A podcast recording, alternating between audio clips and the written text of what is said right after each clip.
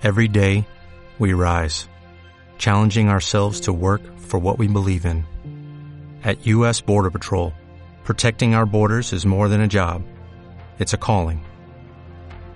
Agents answer the call, working together to keep our country and communities safe. If you're ready for a new mission, join U.S. Border Patrol and go beyond. Learn more at cbp.gov/careers. Ha llegado a mi mesa un expediente sancionador por una infracción tributaria relacionada con el recargo de equivalencia. La sanción es tan desproporcionada que me he visto en la obligación de hablaros de ella. Y para poder comentarla con propiedad y que tengáis vuestro propio criterio a la hora de opinar, en el podcast de hoy vamos a ver qué es el recargo de equivalencia, a quién le afecta, a quién se le aplica ¿Quién tiene que pagar el recargo de equivalencia? ¿Cómo funciona? Por supuesto, vamos a ver qué contenía el expediente sancionador. ¿Qué podemos hacer? ¿Estamos indefensos? Hola a todos, mi nombre es Patricia Navarro y os hablo desde el Gabinete Económico y Fiscal de Javier Navarro.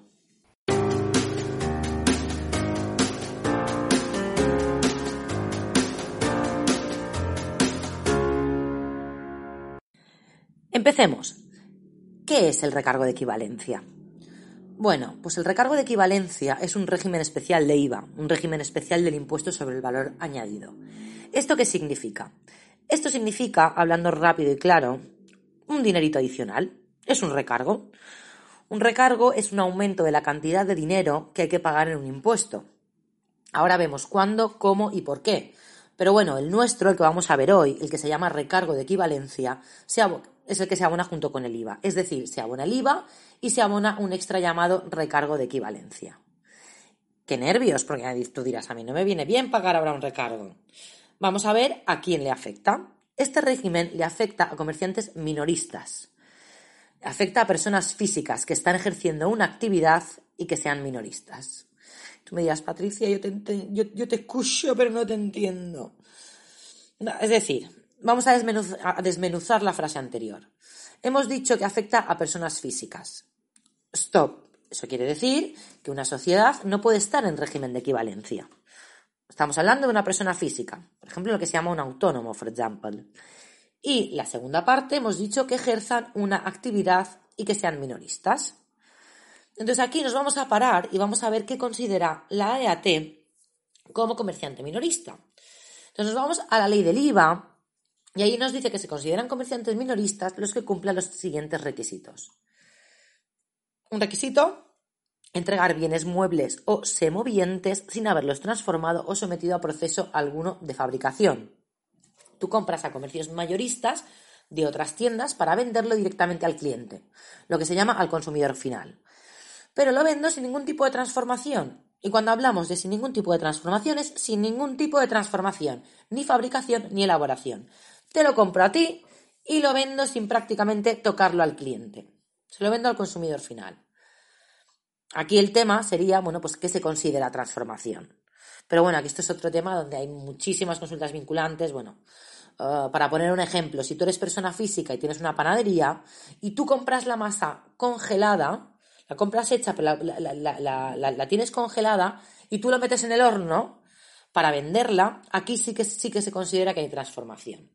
Pero bueno, como digo, mm, ya esto, esto, sería, sería otro tema. Aquí en principio no serías un buen intermediario. Vale, entonces hemos, hablado de, requisitos, hemos dicho, bueno, pues esto, que seas un. que tú lo compres y lo vendes sin transformarlo. Y además te dice que las ventas a consumidores finales del año anterior hayan superado el 80% de las ventas totales. O sea que otro requisito del recargo de equivalencia es que seas un comerciante minorista y que se, y que se considera comerciante minorista a efectos de este régimen, pues que el 80% de tu, de tu facturación debe ser a consumidores finales. Si no, no se consideraría minorista y por lo tanto estarías fuera del régimen.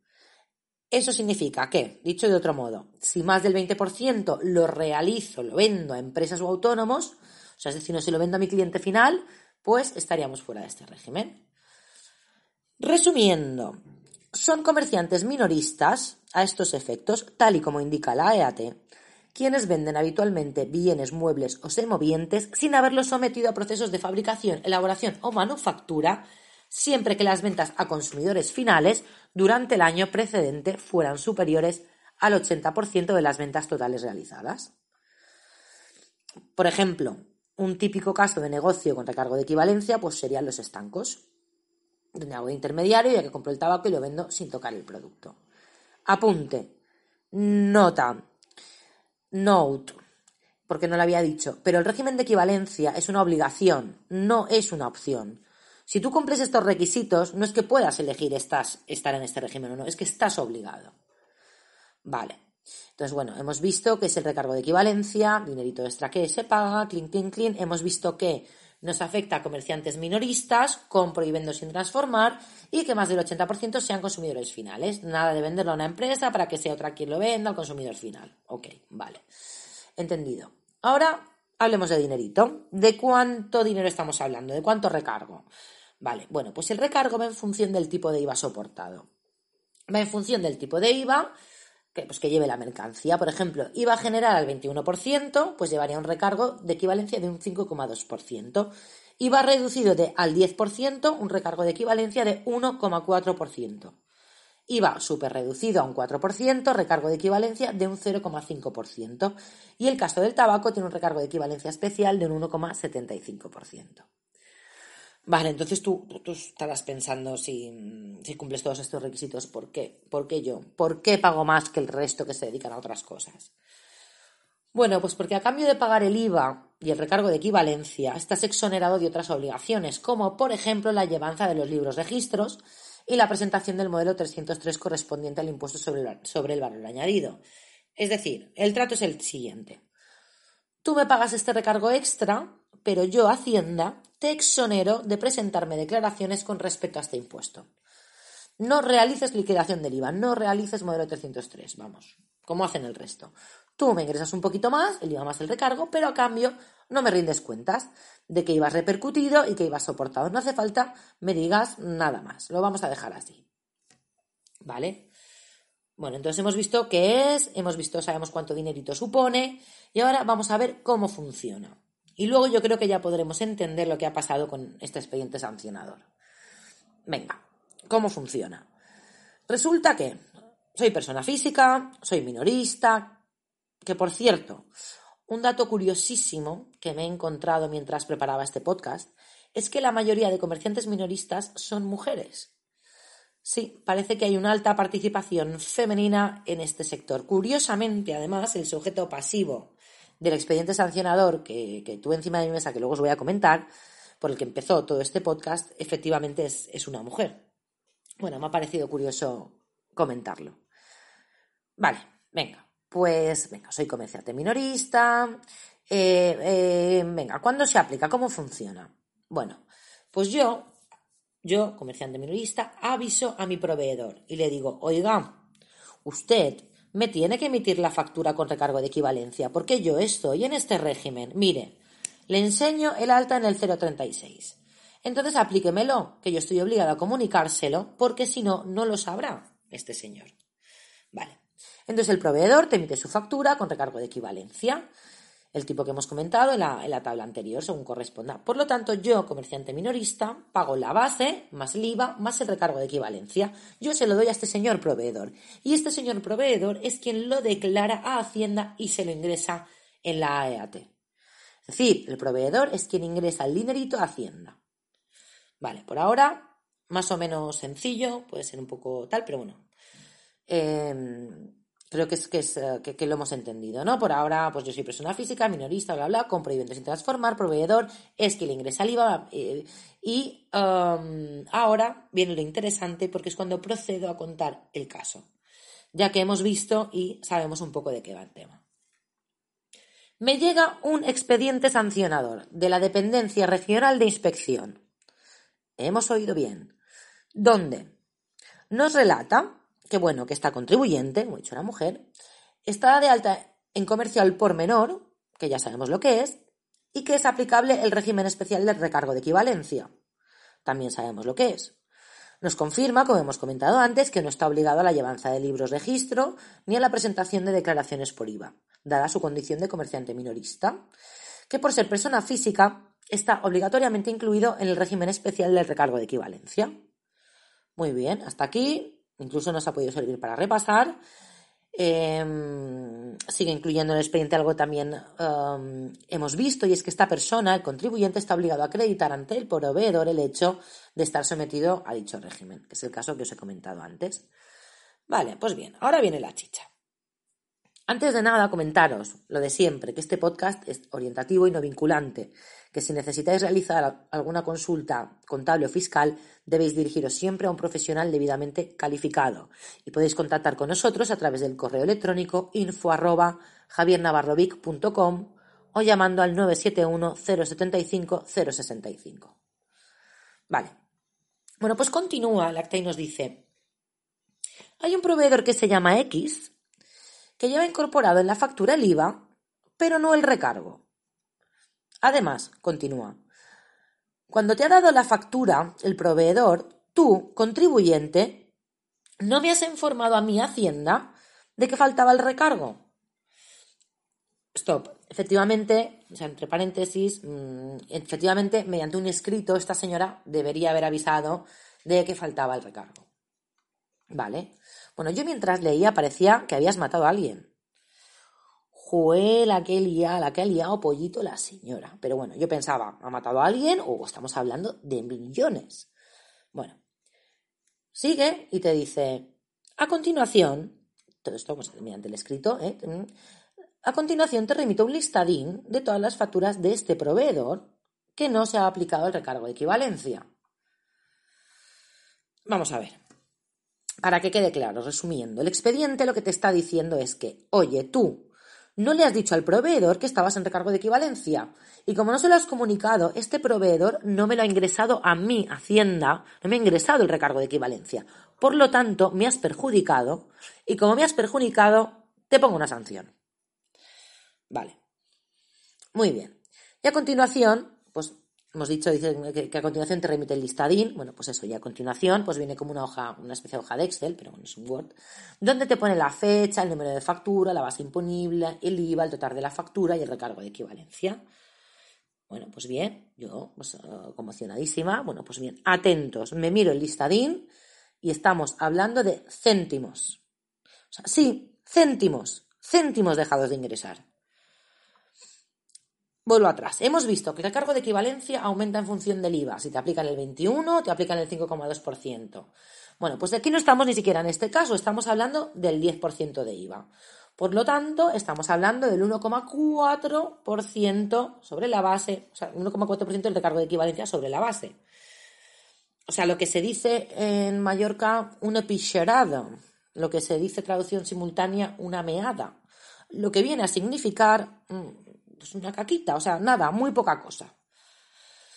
O sea, estamos hablando de un listadín de 30 facturas del recargo de equivalencia al 1,4%, donde eh, oscila el importe dejado de ingresar desde 27 céntimos hasta el mayor de todos, 4,88 aproximadamente. O sea, la mayoría no llegan al euro. Mm, repito, el perjuicio para la agencia de la mayoría de facturas no llega al euro. Estamos hablando en total de un perjuicio para la agencia tributaria para Hacienda de 60 euros. ¿Me seguís? O sea, es decir, un acta inspectora, un acta inspectora por dejar de ingresar, para que me entendáis, unos 60 euros aproximadamente. Bueno, pues sigues leyendo y yo pensaba, bueno, pues a ver qué sanción le ponen, ¿no? Porque las sanciones oscilan, dependiendo de si es leve, grave o muy grave, pues pueden oscilar entre, suelen oscilar entre el 50 y el 150%. Además, en el acta te reitera la concurrencia de culpabilidad en forma de negligencia de las obligaciones formales, que todo esto ha provocado un perjuicio para la hacienda pública. Pues mira, yo mira que soy dramas, pero es que me ha superado con creces.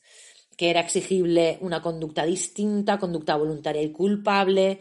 Eh, si no repite la palabra culpable 20 veces, yo creo que no la, repite ninguna. Em, que si no hubiera habido una actuación inspectora, esto no se hubiera sabido. O sea, yo pensaba, bueno, pues es que estamos hablando de céntimos. Bueno, al final, después de este por mi culpa, por mi culpa, por mi gran culpa, la califican de grave.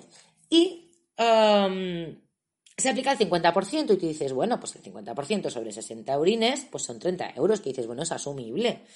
Pero es que te dice que hay un importe mínimo, un importe mínimo de 30 euros por cada una de las adquisiciones sin que figure el correspondiente recargo de equivalencia. Pues sí, o sea, mm, como diría mi amigo Fresus, what the fuck, o sea, WTF, traducción simultánea, ¿qué cojones o qué me estás contando? ¿Me estás diciendo que por dejar de ingresar 30 céntimos me vas a sancionar con 30 euros? Estamos hablando de un 10.000%, ¿no? Pues bien, la bromita, en cómputo global, hablamos de 30, de 30 facturas por 30 euros porque es el mínimo, lo que da un resultado de 900 euros de sanción. Claro, ¿qué opinas? O sea, ¿cómo te quedas? Claro, y, bueno, ¿qué haces aquí? Hay leyes, hay que poner, hay que poner, que esto, que pone lo otro. Claro, a mí me lo pasaron y me dijeron, Patricia, ¿puedes hacer algo? Claro, yo aquí, cuando la miré, dije, bueno, mm, yo aquí lo que creo que lo que puedes alegar es desproporcionalidad. O sea, bueno, una desproporcionalidad como la copa de un pino, dicho de otro modo. O sea, la sanción no guarda absolutamente ninguna coherencia con la gravedad de la infracción. Y hasta aquí puedo leer. No sé cómo ha acabado el tema, así que no os puedo decir más. Ya os contaré cómo acabó. La verdad es que a, mí me indignó tanto que no podía hacer menos que, que contároslo y transmitiroslo. Pero bueno, hemos visto que se considera comerciante minorista, hemos visto la obligatoriedad siempre que se cumplan los requisitos, hemos aprendido que también te exime de una serie de obligaciones y, lo más importante, no olvidarse de avisar al proveedor de que estamos en régimen de equivalencia, que si no la EAT nos cruje. Si os ha gustado, os ha parecido interesante, si os he aportado algo en estos minutillos, por favor, suscribirse. Muchas gracias. Muchas gracias a todos, un abrazo y hasta la próxima. Podéis localizarnos a mí, Patricia Navarro, o a cualquier persona del equipo a través del teléfono 971 075 065 a través del correo electrónico info arroba javiernavarrovic.com o bien a través de la página web www.javiernavarrovic.com. Muchísimas gracias.